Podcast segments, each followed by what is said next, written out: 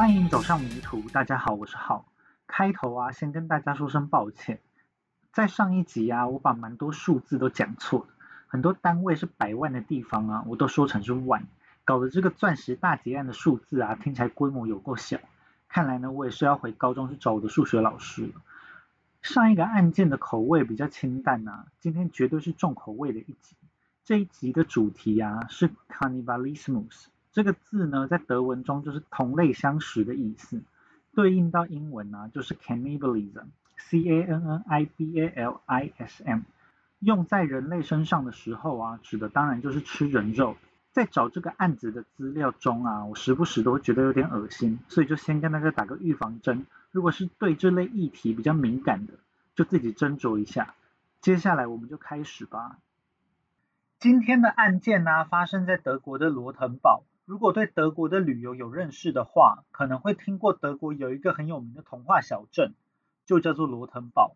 这个罗滕堡啊，保有完整的城墙跟中世纪的外观，是德国最漂亮的小镇，深受观光客的欢迎。旅行团呢，当然也都会去这个罗滕堡。但是今天要讲的罗滕堡啊，并不是这个很有名的罗滕堡。很多观光客的这个罗滕堡，全名叫做。Hortenburg of the Tower，陶博河上的罗滕堡。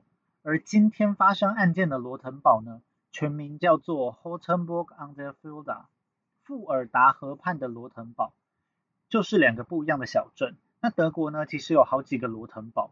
以前就有看过网络上的文章，他想要去陶博河上的罗滕堡旅游，结果不小心搭车搭到了什么都没有的其他罗滕堡。如果要去旅游的话，就不要犯这样的错误啦。今天的主角啊叫阿敏 Myves，我就叫他阿敏。阿敏这个名字啊，跟《晋级的巨人》里面三个主角之一的阿鲁敏是同一个名字。所以这一集的最后呢，会稍微跟大家聊一下《晋级的巨人》，还有据说是《晋级的巨人》原型的城市。有兴趣的话，就听到最后喽。阿敏呢是出生在一九六一年的十二月一日，在德国西北方有一个叫做埃森的城市。阿敏出生的年代啊，是德国战后快速复苏的年代，所以阿敏从小物质生活就过得蛮不错的。敏爸呢是一位警察，年纪轻轻就已经跟敏妈结婚了，两个人是老妻少夫的组合。在结婚的时候啊，敏爸才二十一岁，而敏妈已经四十岁了。实际上，敏爸敏妈结婚之前呢，敏妈已经有过两段婚姻，而且在两段婚姻中各有了一个儿子。敏妈是一个控制欲很强的人。这两个前夫就都是因为受不了他的控制欲，所以离开了他。在婚后啊，敏妈也害怕敏爸离她而去，所以就想用孩子绑住敏爸，所以刻意怀上了阿敏。在阿敏出生后不久，敏爸在富尔达河畔的罗滕堡郊区买下一个占地四百五十平的大房子，这是一个在森林之中有着三十六个房间的大房子。他们一家人呢会在夏天的时候来到森林之中度假。尽管阿敏一家人呢在物质生活方面过得不错，但是一家人却冲突不断。特别是因为啊，敏妈随着年纪的增长，对敏爸的不信任感还有控制欲都越来越强。只要敏爸稍微不顺他的意，敏妈就会情绪勒索，还会到敏爸的工作场所大吵大闹。久而久之，一家人之间的关系当然就变得越来越紧张嘛。到了一九六九年，这一年阿敏七岁多。在九月的某一天下午啊，阿敏正在玩躲猫猫，他就听到了敏爸敏妈又在吵架。躲着的阿敏呢，听到了敏爸夺门而出，坐上了汽车。阿敏马上就冲出去，一直叫着爸爸，但是敏爸呢，却一去不回头，消失在了远方。从此，阿敏就再也没有看过敏爸了。他两个同母异父的哥哥啊，之后也离开了家。这个家里面现在就只剩下他跟敏妈两个人。敏妈的控制欲啊，跟情绪勒索，也就转移到了阿敏一个人身上。敏妈就对阿敏喜怒无常，一开口就是言语暴力，不管阿敏做什么事情，敏妈都要管。阿敏就觉得在敏爸离家出走之后，他的压力倍增，生活非常的孤独。童年的创伤啊，对阿敏幼小的心灵造成很大的阴影，导致阿敏之后的社交障碍以及自卑的心理。在德国，格林童话是很常见的儿童读物。在众多的故事里面呢，阿敏最喜欢的一篇是 Hansel and Gretel，也就是糖果屋。这篇故事啊，讲的是小兄妹两人被遗弃在森林里面，他们遇到了住在糖果屋里面的巫婆。巫婆想要吃掉小男孩，所以就把小男孩喂得肥肥胖胖的。最后在兄妹两人的机智之下，成功反过来把巫婆杀掉，抢走了巫婆的所有财产，最后过着幸福快乐的生活。这整个故事中啊，最让阿敏觉得着迷的就是巫婆想要把肥肥胖胖的小男孩吃掉的桥段。阿敏很喜欢角色扮演这一个段落，他会扮演成巫婆，幻想自己精心烹调肥肥胖胖的小男孩，最后一口一口的把它吃掉。他会幻想呢，把班上的同学吃掉。看电视的时候，也会幻想把演员给吃掉。糖果屋这个儿童故事啊，就成为了阿敏走上食人魔这条路的启蒙读物。除了糖果屋之外啊，阿敏也对《鲁滨逊漂流记》里面食人族的桥段印象深刻。书里面的土著啊，会猎捕人类来开食人派对。鲁滨逊为了有个仆人，救下了其中一个差点被吃掉的土著。阿敏在这本书中看到了更多关于食人的描述，让他对吃人肉感到无限的向往。到了一九七零年代，阿敏跟敏妈离开了埃森，搬到了这个罗腾堡的大房子来定居。在这栋大房子的附近呢，只有少少的几户人家，大部分都是农夫。但是其中有一个很特别的邻居，叫做乌拉冯贝努斯，我就叫她乌拉。乌拉呢是德国一个有名的撒旦教女祭司，连名字都听起来很像是个巫婆。乌拉跟敏妈啊，很快就成为了好朋友。阿敏也很常去乌拉家做客。乌拉就发现了阿敏个性中的黑暗倾向，就把自己所知道的倾囊相授给了阿敏，把撒旦信仰介绍给了阿敏认识。乌拉平常啊是靠着帮信众做仪式，还有下诅咒来赚钱。尤其是有几个被他下过咒的人都死于非命，所以就有很多人都花大钱来请乌拉帮他们下诅咒。虽然在敏爸离开之后，他们的经济状况不如以往，他们在罗腾堡还是过着奢华的生活。敏妈会买很贵重的礼物给阿敏，像是阿敏十一岁的时候啊，就收到了一只白色的小马。但是敏妈啊，却完全不管阿敏心理方面的需求，她不会像其他妈妈一样给小孩拥抱或是安慰。阿敏必须要对敏妈百分之百的服从，要不然她就会对阿敏又吼又叫。导致阿敏在生活中啊找不到温暖，只好另外寻找慰藉。阿敏很崇拜乌拉这个疯疯癫癫的巫婆邻居，因此很沉迷于一些异端邪说。他有时候啊会整天都在研究如何分尸他的芭比娃娃。他的角色扮演游戏也变得更加的怪异。他会把生肉铺在自己身上，然后挤上一堆番茄酱，假装自己是一个肚破长流的人。青春期的阿敏啊开始意识到自己是一个双性恋。他对男生女生都有性欲，但其中还是有一点点不一样哦。他对男生与其说是性欲，不如说他觉得是一种食欲。比起发生性关系啊，他更想要把他们都吃掉。而且很特别的是，他想吃人的欲望一直以来就只有针对男生而已。在国中毕业之后啊，阿敏选择了商业科，但是个性怪异的阿敏啊，在学校的表现也不好，最后就退学了。他在一九八一年一月一日，十九岁的时候，阿敏选择加入了军队。他加入了西德的军队，服役了十二年。由于他从军的期间呢，几乎都是驻扎在这个罗腾堡的附近。敏妈还常常到基地看阿敏，阿敏就因此被同袍嘲笑成是一个妈宝。但是阿敏在军中的表现还算是蛮不错的，虽然不擅长跟同袍社交，但还是连连获得晋升，最后升到了少校。但很可惜的是啊，阿敏后来因为连续发生了两次酒驾的问题，从此就没有办法升迁了。阿敏就在军队里面过着米虫一般的生活。后来在东西德统一之后啊，东西德的军队也要合二为一嘛。像阿敏这样的冗员啊，就被迫退伍。阿敏在一九九三年的时候退伍，又回到了罗腾堡跟敏妈一起生活。这一次在他回去罗腾堡的时候，生活已经跟之前大不相同。当时是电脑产业快速发展的年代，他在德国政府的资助之下接受了两年的电脑培训。之后，他在罗腾堡附近的大城市卡塞尔找到了一份在银行当 IT 人员的工作。他原本崇拜的巫婆乌拉，竟然抛弃了所有的撒旦信仰，变成了一个基督教徒。敏妈也在他回来不久之后发生了一场车祸。阿敏必须要花很多的时间来照顾敏妈。乌拉跟敏妈最后分别在一九九八年跟一九九九年去世了。阿敏生命中重要的人就全部都离开了他。之后，阿敏自己一个人住在大房子里面。根据阿敏邻居的说法，阿敏好像并没有因为敏妈的去世而难过。在阿敏邻居的眼中啊，阿敏是一个十分彬彬有礼的人，有时候甚至是过度有礼貌，让人觉得阿敏的个性有点怪异。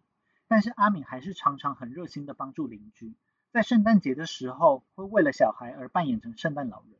阿敏是一个非常喜欢小孩的人，如果邻居有需要的话，他都会很乐意去帮忙照顾小孩。有人觉得啊，阿敏会很喜欢跟小孩待在一起，是因为阿敏自己也像是一个孩子一样，像是即使在长大之后，阿敏还是很喜欢迪士尼的漫画。当有新的唐老鸭、米老鼠的漫画上架的时候，他都会第一时间去买。他也不会放过任何一部迪士尼的经典动画电影。除此之外啊，阿敏也非常喜欢《Star Trek》这个作品，《星际争霸战》。不管是电影啊、电视剧啊，还是衍生的小说，他都非常的喜欢。敏妈在活着的时候，一直控制着阿敏的生活。但是在敏妈去世之后，阿敏心中还是很怀念过去跟敏妈一起生活的日子。他保留着房子里面敏妈生活的痕迹。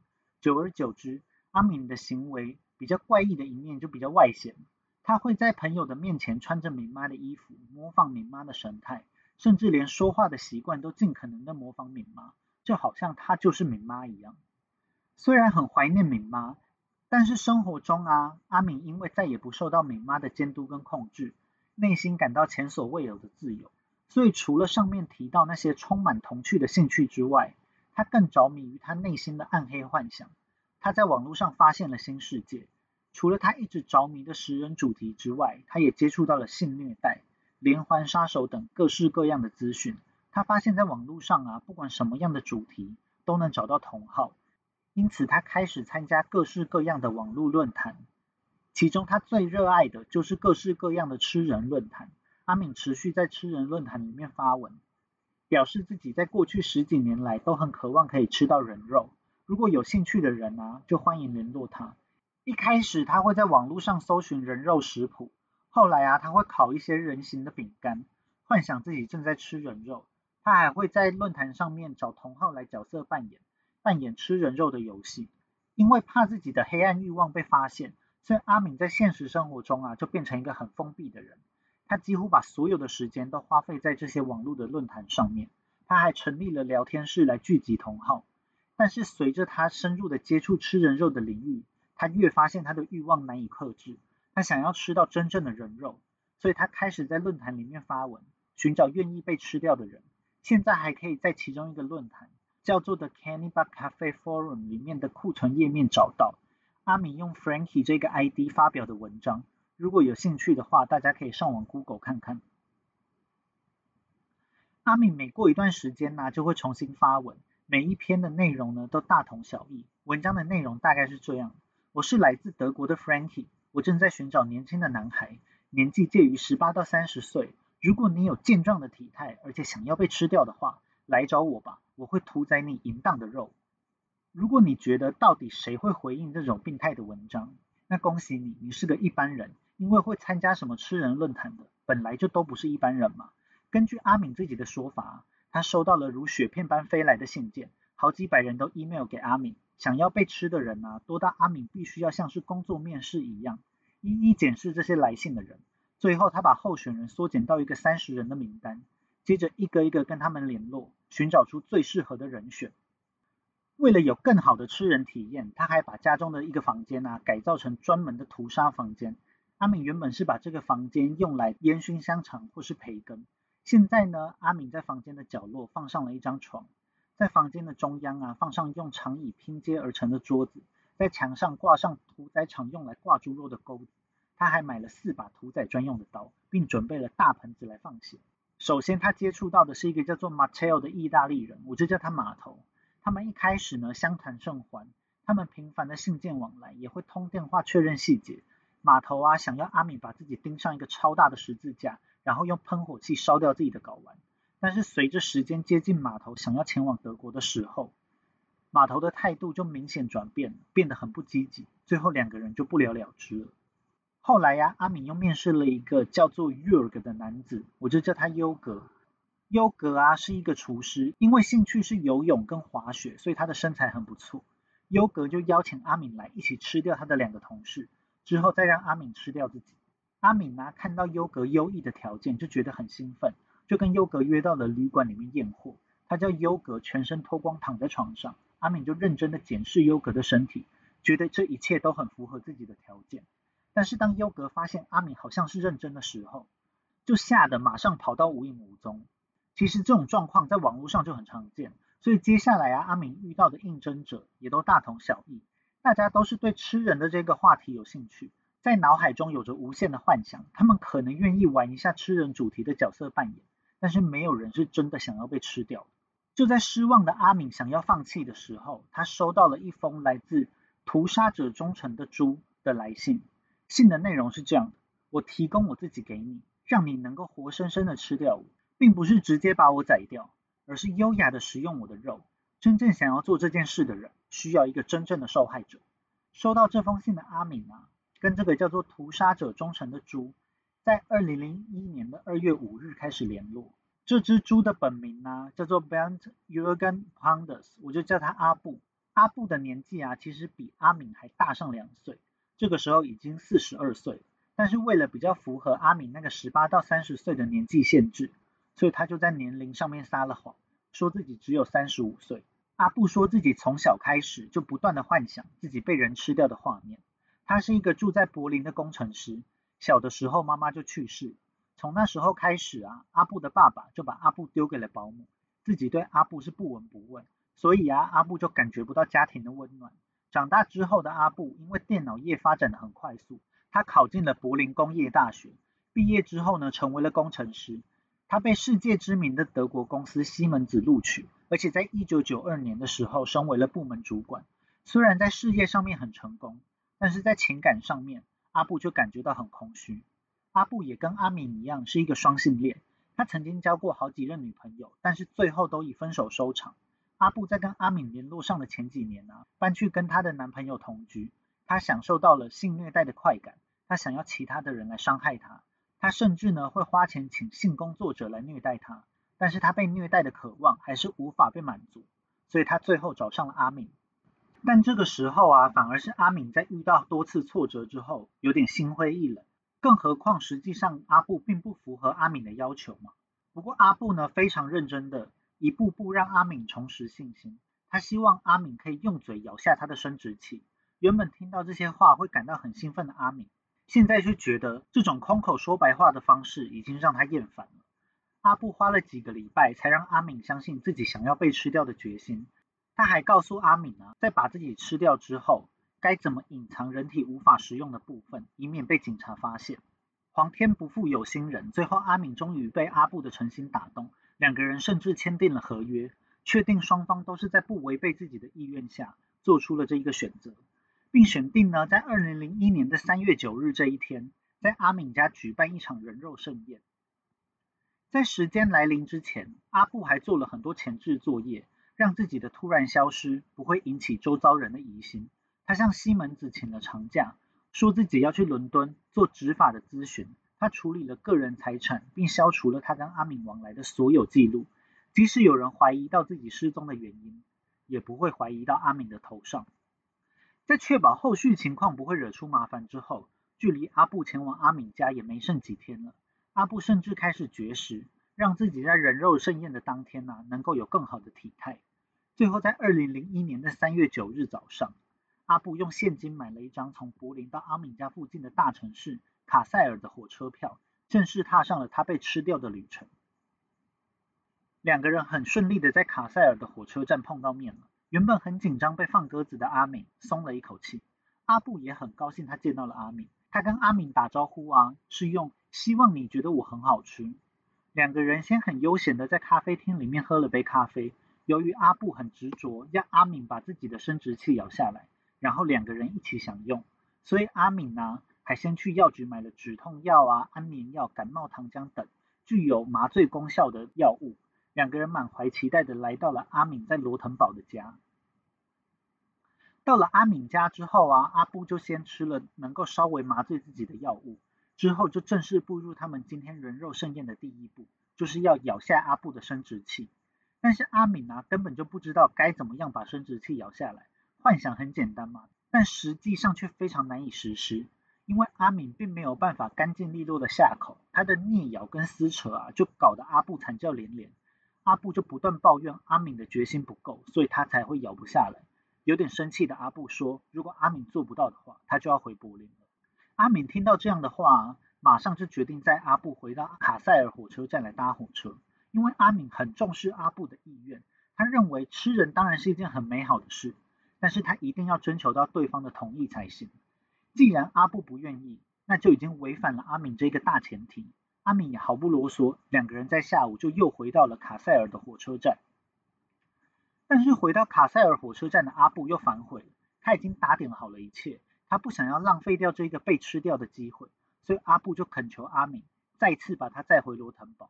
他只要求一件事，他希望阿敏务必要狠下心来，一口把他的生殖器咬下来，否则阿布心中想要的仪式感就完全不对了。回到之后啊，因为已经要傍晚了，两个人就加快了脚步。阿布马上吞下了大量的止痛药、安眠药来麻醉自己，同时阿敏架起了摄影机，准备把今天晚上的全部过程都录下来。等到阿布昏昏沉沉的时候啊，阿敏就开始出一张嘴，尽全力把阿布的生殖器咬下来。但是阿敏做不到，就是做不到。虽然阿布已经昏昏沉沉，但还是感觉非常的崩溃。他最后就允许阿敏用菜刀来协助，最后在阿敏口手并用的状况之下。终于成功把阿布的阴茎跟睾丸都弄了下来，在又切又咬的过程中啊，阿敏也很崩溃，阿布不断的惨叫，而且阿布下体的伤口不断喷血，就像是喷泉一样喷的到处都是。因为大面积的伤口很难止血，他们只能简单的处理一下。阿敏跟阿布就要准备来用餐了。阿敏把阿布的生殖器切片，两个人原本打算生吃，但当两个人满怀期待的把生殖器放入口中之后，就发现这个生殖器实在是太有咬劲，他们根本没有办法食用，他们连吞都吞不下去。所以阿敏呢就决定拿出他之前研究食谱的实力，用了一些阿布的自体脂肪跟大蒜，想要香煎阿布的生殖器。但是因为在料理的过程中，他还要一直分心照顾阿布，确保阿布不会因为失血过多而失去意识，就没有办法享用到自己的生殖器。结果啊，因为阿敏一直分心。阿布的生殖器啊，就在锅子里面，整个都烧焦，完全没有办法食用。最后阿敏只好把阿布的生殖器拿去喂狗。因为全程阿敏都有在录影，在晚上八点的时候，阿布躺在了大盆子里面。原本对阿布来说应该要充满仪式感的夜晚，最后荒腔走板。但他早就因为失血过多而有点神志不清，他也没有办法要求太多了，所以他只剩下最后一个心愿，希望阿布在自己熟睡之后再割开自己的喉咙。阿敏很重视阿布的意愿嘛，所以他就让阿布一个人待在大盆子里面。他回到了自己小时候的房间，抽出了一本《星际争霸战》的小说来阅读，打发这一段等待阿布失去意识的时间。每隔一段时间呢，阿敏就会去确认一下阿布的状况。但是让人没想到的是，一直到了凌晨三点半，阿布虽然因为失血过多而非常的虚弱，但他竟然还没有完全失去意识。他很虚弱的告诉阿敏。说他今晚非常的开心，请阿敏让他解脱吧。阿布最后躺在阿敏事先准备好的那个屠杀房间的桌子上，阿敏亲吻着阿布的额头，在帮阿布还有自己祷告完之后，阿敏用屠刀割开了阿布的喉咙。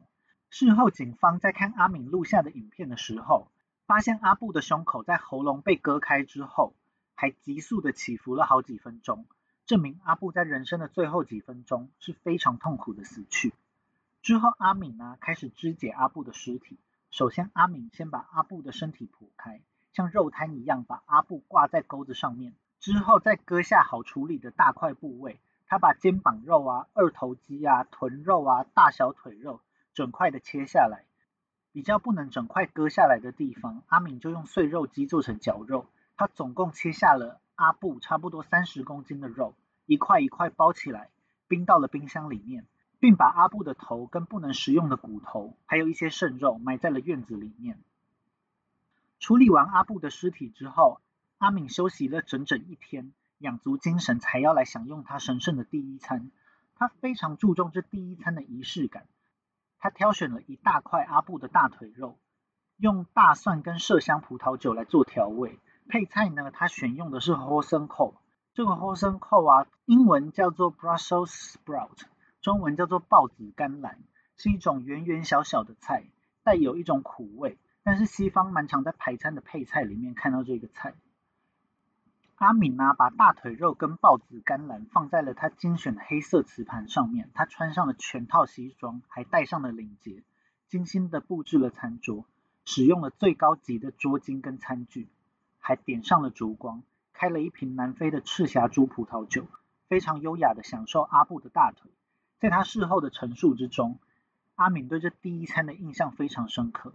第一口吃下去的感觉非常奇怪，毕竟这是他长时间以来梦寐以求的渴望。人肉就像是猪肉一样，但味道更强烈、更丰富。之后的阿敏呢，就固定的消耗他存在冰库里的三十公斤人肉。时间到了二零零二年的夏天，阿敏就发现啊，他的存货已经快要吃完了。已经在网络上很有经验的阿敏。就再次活跃于各个热衷于吃人的论坛。这一次啊，阿敏依然收到了大量的来信，但是在筛选过程中依旧是非常的辛苦。阿敏为了寻找到完美的对象，他这次还跑到好几个大城市去跟对方面对面的交流。但是大部分的人呢，虽然说对吃人有幻想，但大部分真的就都只是想想而已。当他们看到阿敏，发现阿敏是认真的想要把自己吃掉，吓跑都来不及。阿敏为了不再浪费时间，他要让大家都知道自己是认真的要吃人。他在网络上发出了几张他正在肢解阿布的照片，有的照片里面有断脚，有的照片里面有断手。结果这些可怕的血腥照片呢，就吸引了一个医学院的大学生来跟阿敏交流。这个匿名的大学生呢，就开始跟阿敏用 email 来往。在交流的过程中啊，大学生发现阿敏照片中的尸体好像真的是人类，所以呢，他就马上把他的推论。跟他跟阿敏往来的信件交给了警方，但是警察其实并没有太把大学生的报案当一回事哦。毕竟就跟阿敏遇到的状况一样，很多人在网络上都说的生龙活虎，但实际上就是在画虎烂嘛。所以虽然德国警方从二零零二年七月就已经开始在吃人论坛上面寻找寻找那一篇锁定十八到三十岁年轻男子的发文 IP。但是，一直到九月啊，德国警方才获得了发文者的线索。之后又拖了好几个月，一直到了二零零二年的十二月十日，警察才真正找上了阿敏在罗滕堡的家门。警察在阿敏的冰箱里面看到了几个披萨盒，把披萨盒拿起来之后，下面藏着阿敏还没有吃完的人肉。阿敏还辩解说这只是野猪肉。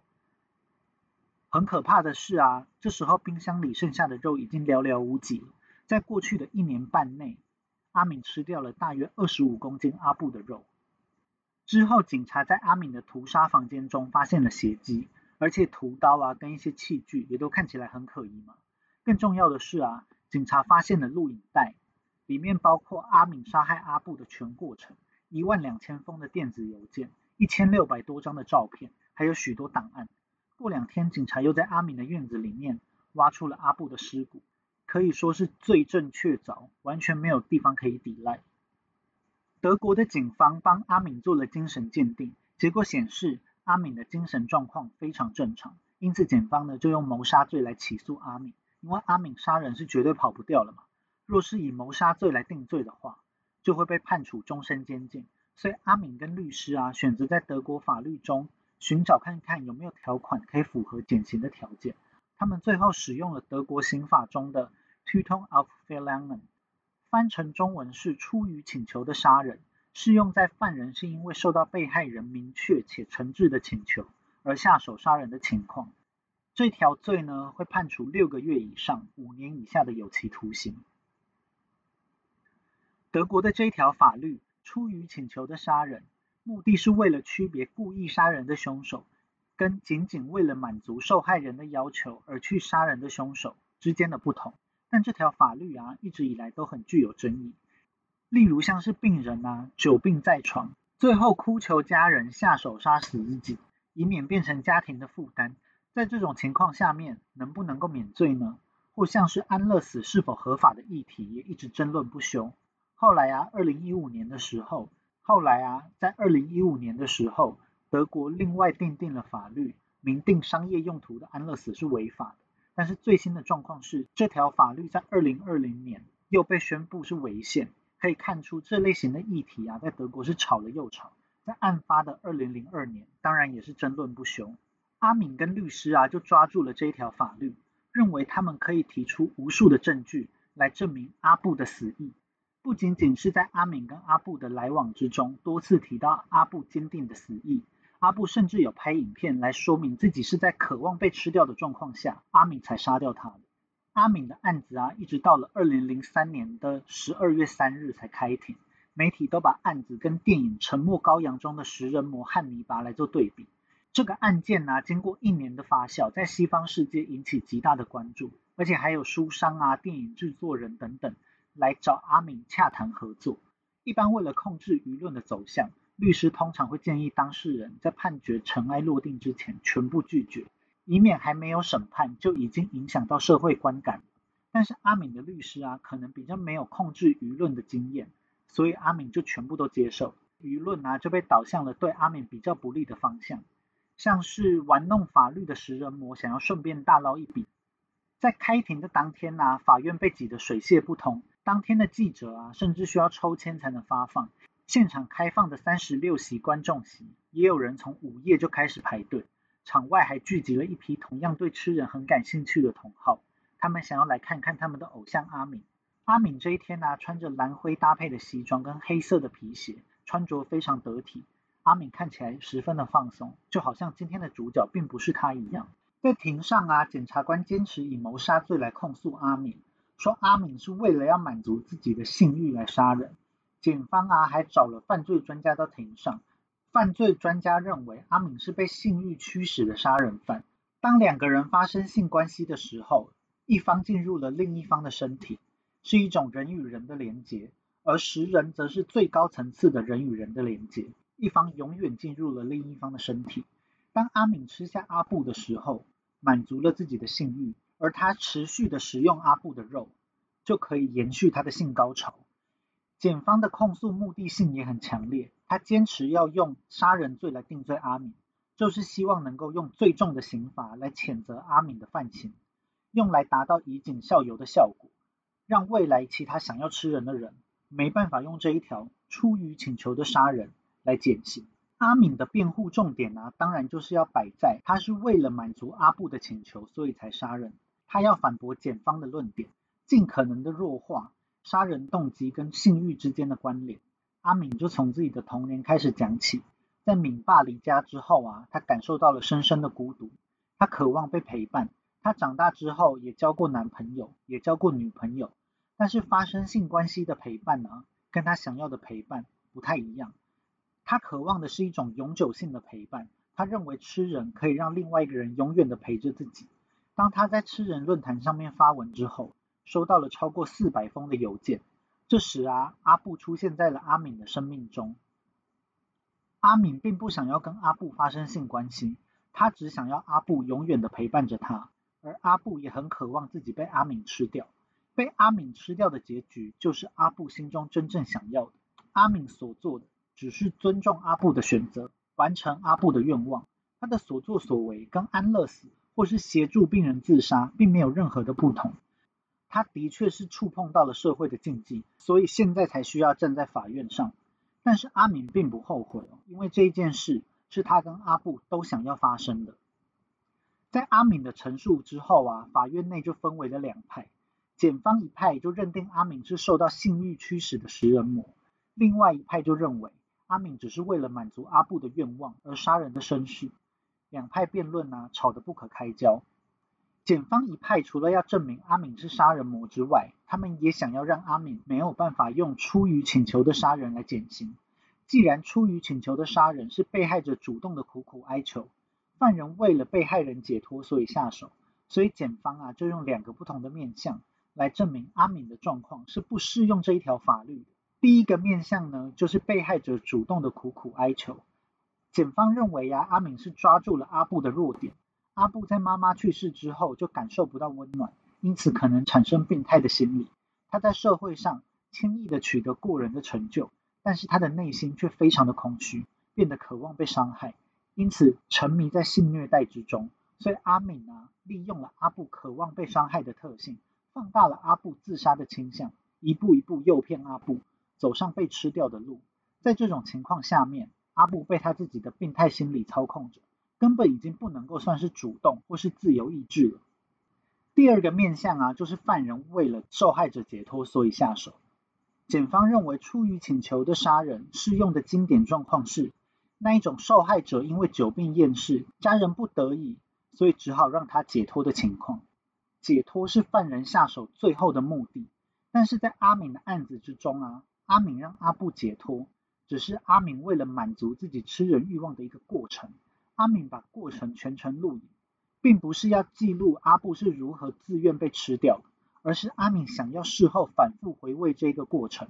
阿敏一个人在家的时候，不知道已经重复看了几次这个杀人实录，可能还借着这个影片达到性高潮，把阿布的尸体切块冰到冰箱里面慢慢享用，也已经完全脱离让阿布解脱的这个目的了。所以呢，检方认为还是要用谋杀罪定罪。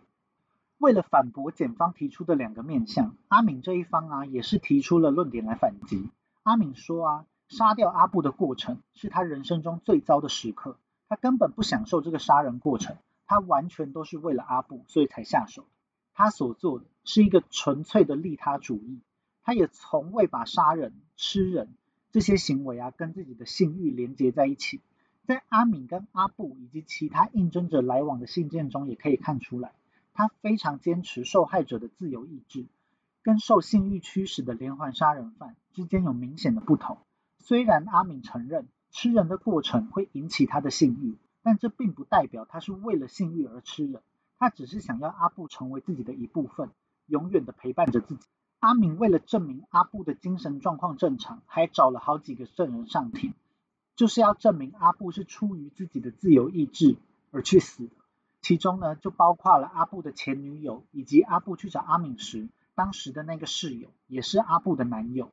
他们都看不出阿布是个有自杀倾向的人，认为阿布就跟正常人一样生活着，完全感觉不出阿布有心理方面的问题。阿敏也找了一些朋友上庭来为自己辩护。前面有说过，阿敏很喜欢小孩嘛，所以这些证人呢，都强调阿敏对小孩很好，是个个性很温柔的人。他们都不认为阿敏有精神方面的疾病，其中一个妈妈啊，甚至认为在案发之后，她还是很愿意让阿敏来照顾自己的小孩。我看到这个的时候吓了一跳。不管阿敏是变态的食人魔呢，还是温柔的食人魔呢，我觉得啊，还是让小孩离这些会把人切成一块一块吃下去的人远一点吧。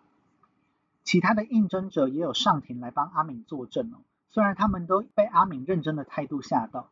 但是他们也说，阿敏完全没有强迫过他们，只要他们表达出一点不情愿的态度，阿敏马上就会让他们离开。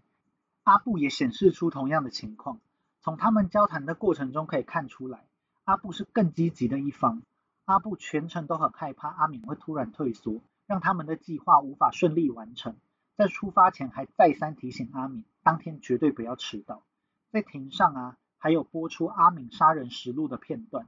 影片中也显示，阿布虽然看起来很痛苦，但是并没有表现出任何的不情愿。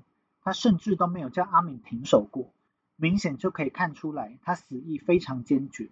但是据说啊，这个影片实在是太可怕了，所以当时庭上很多看到的人，事后都需要去进行心理咨商。在经过正反双方的激战之后啊，专家判断法院可能会采取比较折中的判决。阿敏的判决啊，在二零零四年一月三十日下来了。法院就认为阿敏的案件既不符合出于请求的杀人，但是也不符合谋杀罪。阿敏跟阿布两个人的心理状态都很异常。阿敏并不享受杀人，但是杀人却是他要吃人的必经过程。为了满足他变态的需求，所以他才杀人。但是杀人并不是他的欲望哦，所以法官认为并不符合谋杀罪的要件。最后，法官果然以比较折中的方法，以 Totschlag 判处了阿明八年半的有期徒刑，并能在五年后假释。这个 Totschlag 啊，英文叫做 manslaughter，M-A-N-S-L-A-U-G-H-T-E-R，中文可以翻成误杀或是过失杀人。法官认为阿敏的犯案动机并不邪恶，只是为了满足他个人的幻想。如果你听到这边呢，觉得满头问号，不用担心，因为你并不孤单。当时啊，全世界的人差不多都是一样的满头问号。美国啊、俄罗斯啊、英国啊等等很多国家都撰写报道来嘲笑德国的判决，说德国是帮有同样吃人肉幻想的潜在杀人犯开启了一个新世界。看来就是世界各地都有不了解民间疾苦的恐龙法官。让人更觉得生气的是啊，阿敏在案件之后获得的访问啊，还有影视改编的邀约非常的多，可以说是阿敏成功躲过了谋杀罪的制裁，还靠着他爱吃人肉这件事，顺手大赚了一笔。德国当然也是人心惶惶啊，因为没过多久，阿敏又可以重新出现在街上，再次寻找他的下一个猎物。而且在判决下来不久之后啊，就有人到警局投案，说他是受到了阿敏的启发，所以他杀了人之后。就跟阿敏一样，把尸体保存起来慢慢吃。而且德国啊，是一个真的有很多人吃人案件的地方。像是在去年二零二零年呢，柏林才又发生了一起类似的案件，连一般的大众啊都觉得无法接受，更不用说检方了。所以检方就提起了上诉。检方再次重申啊，应该要以谋杀罪判处终身监禁，并强调了阿敏未来再犯的可能性。但是在上诉庭中，检察官稍微改变了策略。检察官这一次认为啊，阿布是不是自愿的并不重要，最重要的是阿敏不能够接受这样的提议啊。阿敏也再次站上法庭为自己辩护。阿敏也稍微改变了策略，他不再强调自己正常，而是说自己可能需要接受一些治疗，未来才能开始全新的生活。不知道大家有没有觉得很奇怪？为什么判决的讨论呢？都是着重在杀人罪成不成立，好像都没有人关心阿敏吃人这一块。因为实际上的情况是这样的，在德国吃人肉啊，在法规上是合法的，甚至没有办法拿来当成起诉谋杀罪的原因。所以在一开始起诉的时候啊，检方才会说阿敏是为了满足性欲而杀人，而不是说阿敏为了吃人肉而杀人。阿敏在上诉庭也再次强调。吃人肉是完全合法的这件事，每个人呢都有决定自己生死的权利，当然也能决定自己身体的用途。性专家也在庭上表示，阿敏的犯罪并不是被性所驱使。上诉的判决啊，最后在二零零六年的五月下来了。虽然在我这个外行人的眼中看起来，我其实看不出来啊，上一次的审判呢跟这一次的上诉庭之间有什么差别。但是法院的体系啊运作就是这么的神秘。上一次审判是过失杀人，这一次的审判呢，就真的变成谋杀罪。所以检方啊，终于如愿以偿，阿敏被判处了终身监禁。若是可以证明没有再犯的可能，就可以在十五年之后申请假释。之后虽然阿敏有想要上诉，但是并没有成功。在入狱之后啊，阿敏因为授权了影视改编或是接受访谈的邀约，所以呢，时不时还是会出现在报道之中。其中比较特别的是，在二零零七年的时候。阿敏说，他发现呢，吃人的欲望可能来自他平时吃肉的习惯，所以啊，他在狱中已经转变了，变成了一位素食主义者。按照判决啊，阿敏可以在二零一八年申请假释，但是专家认为阿敏仍然有再犯的可能，所以就拒绝了阿敏的假释请求。所以至今呢，阿敏都还关在德国的监狱里面。阿敏最后一次出现在报道之中，是在二零二零年的五月，阿敏获准呢，可以再戴上帽子。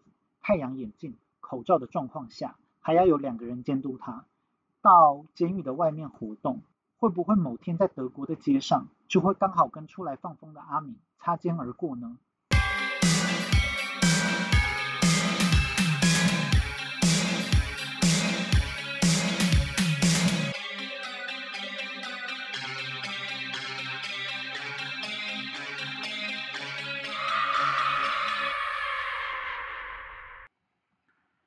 开头的时候啊，有讲到阿敏跟晋级的巨人的其中一个主角同名嘛，就是在主角群中智力担当的阿鲁敏。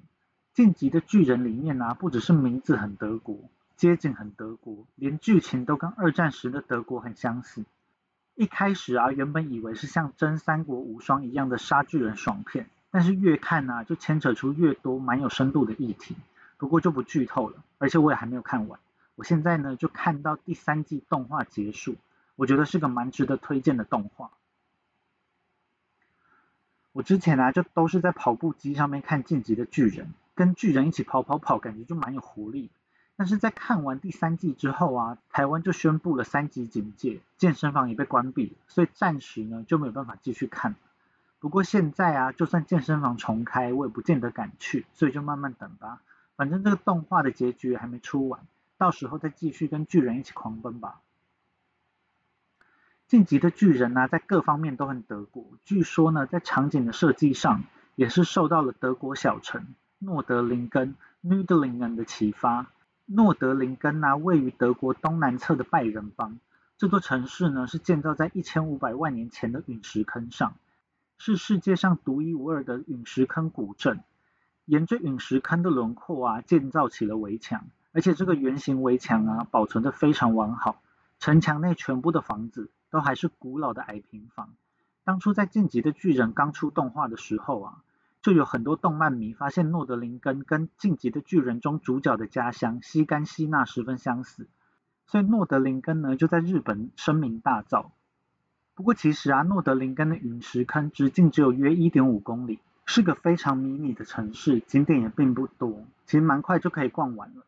我去诺德林根的时候啊，其实那时还没看过《晋级的巨人》，所以有点不知道在看什么。但现在啊，回头看当时的照片，就觉得蛮有共鸣的。诺德林根的城墙啊，当然没有像《晋级的巨人》里面这么高，大概只有两三层楼的高度，而且城墙啊可以免费上去绕一下。如果觉得城墙不够高的话，可以到诺德林根围墙内唯一高耸的建筑物圣乔治教堂 （Zankt g e o r g s k i r c h e 上面俯瞰整个城市。当初上去的时候啊，教堂上的其他游客几乎都是日本人，而且观景台蛮窄，瞬间就是被日本人包围，好像到日本一样的状况。他们呢，应该就都是因为晋级的巨人，所以去朝圣，因为他们一直对晋级巨人的场景惊叹连连。我觉得诺德林根比较可惜的地方是啊，在城中啊，其实反而看不出来这个城市是建造在很漂亮的陨石坑上，一定要是空拍照才能完整显示出这个特色。如果能够俯瞰这个圆形城市的话，一定很震撼。如果没有空拍机的话，就只能看看网络上的照片，过过干瘾啦。那以上就是这一集全部的内容啦，希望大家会喜欢。我们下次见。